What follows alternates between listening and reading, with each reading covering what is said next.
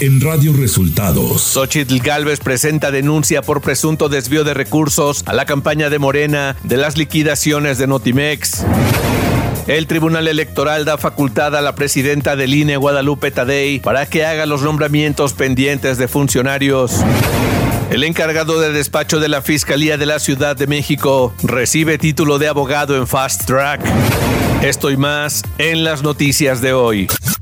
Este es un resumen de noticias de Radio Resultados.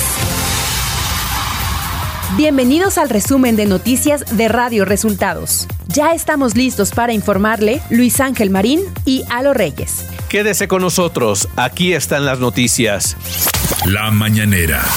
Este jueves, en la conferencia de prensa, Andrés Manuel López Obrador aseguró que el proceso de Frente Amplio por México para elegir a la actual precandidata presidencial fue una farsa, pues ya se había pactado que la persona elegida debía ser militante del PAN. Todo era una farsa, porque ya estaba el acuerdo de que le iba a corresponder al PAN.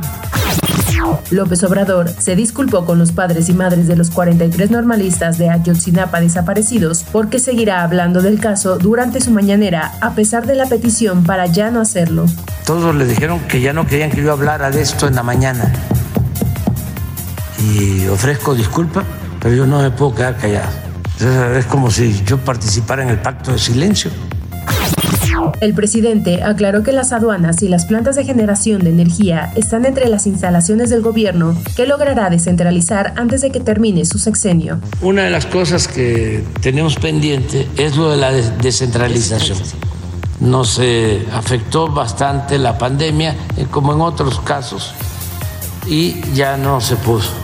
Sí, por ejemplo, todo lo que tiene que ver con aduanas se va a descentralizar Radio Resultados. Elecciones 2024.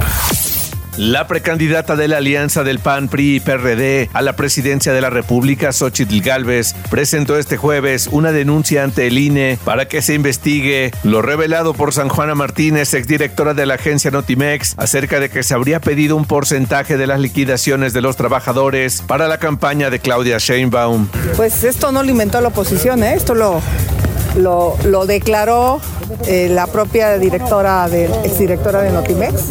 Ella, el presidente le ha pedido que presente las pruebas. Va a ser una denuncia por su parte, pero esto es un financiamiento paralelo que hay a la campaña de Claudia Sheinbaum. Claudia Sheinbaum Pardo afirmó que es absolutamente falso que se haya pedido el 20% de las liquidaciones del personal de Notimex para la precampaña de Morena, como aseguró la exdirectora San Juana Martínez. Es falso. Toda la vida luchamos contra eso. Nosotros somos personas de principios, de convicciones. Toda la vida luché en contra del uso de recursos públicos en campañas electorales. ¿Cómo lo voy a aceptar?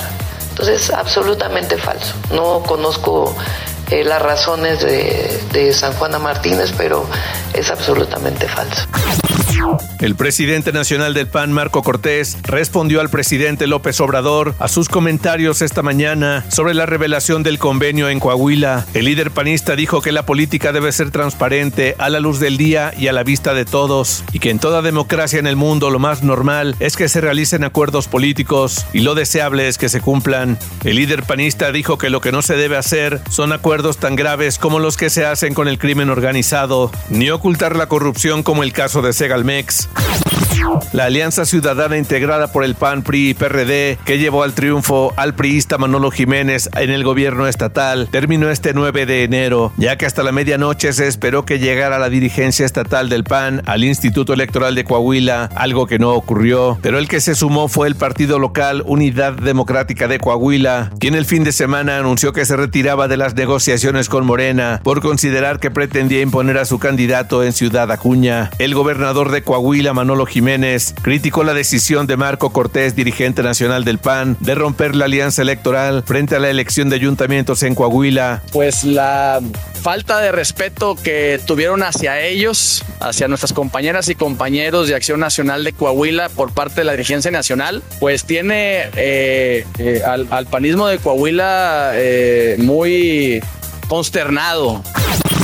En reunión con medios de comunicación, el dirigente nacional de Morena, Mario Delgado, advirtió que durante los siguientes meses habrá mucha atención por la definición de candidaturas, noticias falsas y muchos rumores, por lo que pidió a los morenistas confianza y reiteró que las definiciones de candidaturas se harán con base a encuestas. Esto en medio del proceso de definición de candidatos al Congreso de la Unión y cargos locales de elección popular. Tensiones siempre va a haber cuando hay cargos en disputa. Lo que no podemos hacer como dirigencia es dejarnos presionar. Tenemos que estar seguros cuando se decide que se respetó la voluntad de la gente, que se hicieron encuestas y además que los participantes tengan conocimiento de los resultados de estas encuestas. Enrique Alfaro, gobernador de Jalisco, emanado de Movimiento Ciudadano, dijo que el anuncio que este martes hizo en Nuevo León el gobernador Samuel García de destapar al diputado Jorge Álvarez Maínez como precandidato presidencial del Partido Naranja representa un acto de banalidad. Dante Delgado, líder de Movimiento Ciudadano, aclaró que Samuel García no hizo el destape de Jorge Álvarez Maínez como precandidato a la presidencia de la República, sino que fue la Comisión Operativa Nacional de Movimiento Ciudadano. Y lo quiero subrayar para que no haya confusión. No hizo el destape el gobernador de Nuevo León, que aunque lo hubiera podido hacer porque tenía derecho como anterior candidato nuestro, lo hizo la Comisión Operativa Nacional. La diferencia es que hay muchos que les gusta andar declarando todo el tiempo y no trabajan. Nacional.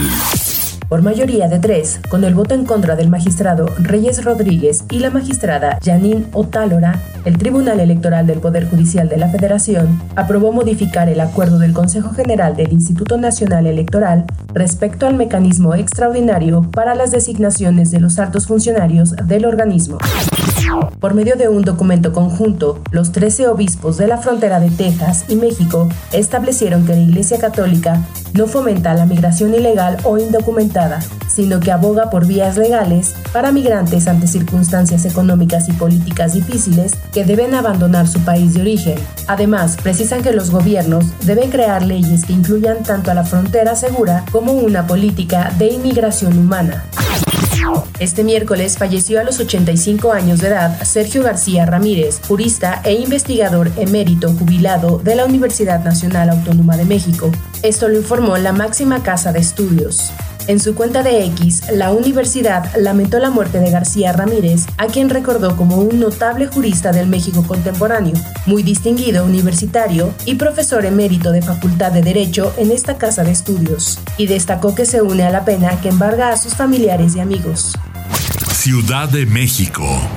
Horas antes de que Ulises Lara asumiera la titularidad de la Fiscalía General de Justicia de la Ciudad de México, la Secretaría de Educación Pública le expidió su cédula profesional de licenciado en Derecho en el Registro Nacional de Profesiones y advierte que Lara López realizó los estudios de licenciatura en Derecho en la Universidad Cúspide de México.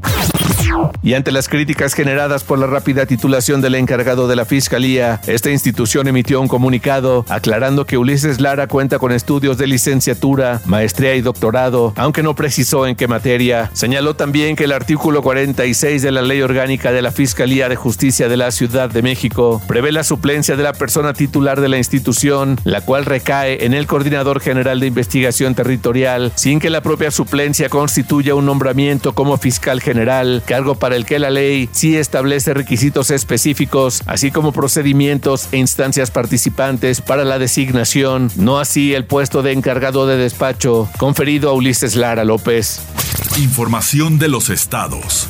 Un fuerte incendio que abarcó más de 5 hectáreas de pastizales se registró la noche de este miércoles entre la colonia Galaxia y la puerta B del campo militar 37 Sara Lucía en Tecámac. El incendio provocó una gran nube de humo que se observó desde varios municipios de la región y provocó la movilización de los cuerpos de rescate. El incendio comenzó la tarde de este miércoles y ya entrada la noche comenzó a observarse con llamas que alcanzaron varios metros de altura.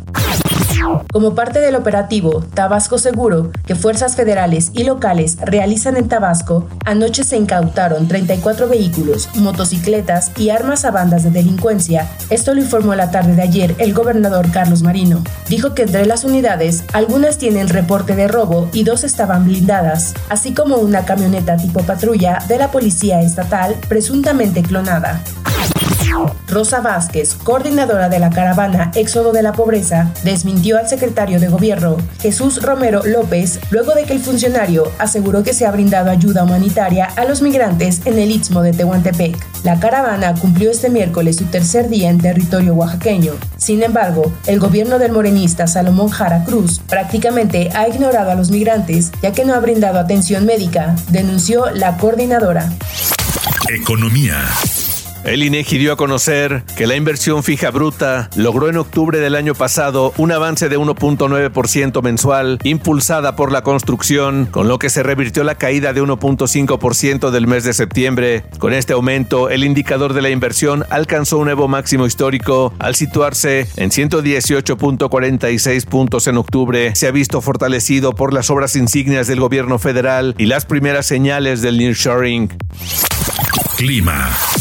El Servicio Meteorológico Nacional anunció que para este 11 de enero prevé el ingreso del Frente Frío número 26, el cual se desplazará sobre el noroeste y norte de México en asociación con una vaguada polar y con las corrientes en chorro polar y subtropical, propicionará chubascos, rachas de viento de 100 a 120 kilómetros por hora. Asimismo, originarán ambiente diurno de frío a fresco en regiones del noroeste del territorio nacional, así como la probabilidad para la caída de nieve o agua-nieve en Baja California, Sonora y Chihuahua. De acuerdo con el comunicado del organismo dependiente de la Comisión Nacional del Agua, continuará el ingreso de humedad de ambos océanos, pronosticándose lluvias aisladas en el oriente, sur y sureste del país. Radio Resultados Internacional.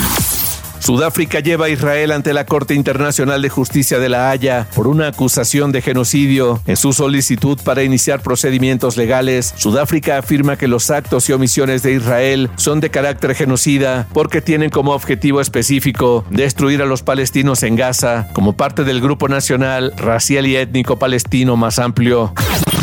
Este miércoles el presidente de Ecuador, Daniel Noboa, dijo en una entrevista a medios de comunicación que las bandas de criminales son objetivos militares de su gobierno. Esto ha dejado un saldo de 329 terroristas detenidos y 5 abatidos, así como dos policías fallecidos y uno herido.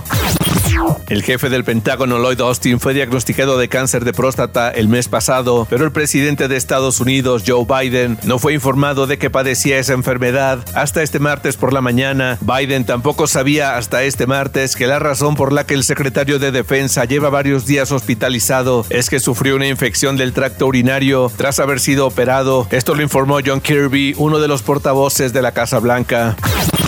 La Organización Mundial de la Salud informó que en diciembre pasado las hospitalizaciones globales por COVID-19 aumentaron 42% y 68% los ingresos en unidades de cuidados intensivos. Esto respecto al mes anterior. Tedros Adhanom Ghebreyesus, director general de la OMS, aclaró que las cifras más recientes sobre incidencia del coronavirus se basan en las notificaciones que a la fecha realizan aproximadamente 50 países, en su mayoría de Europa y América, por lo que es probable que los casos sean muchos más.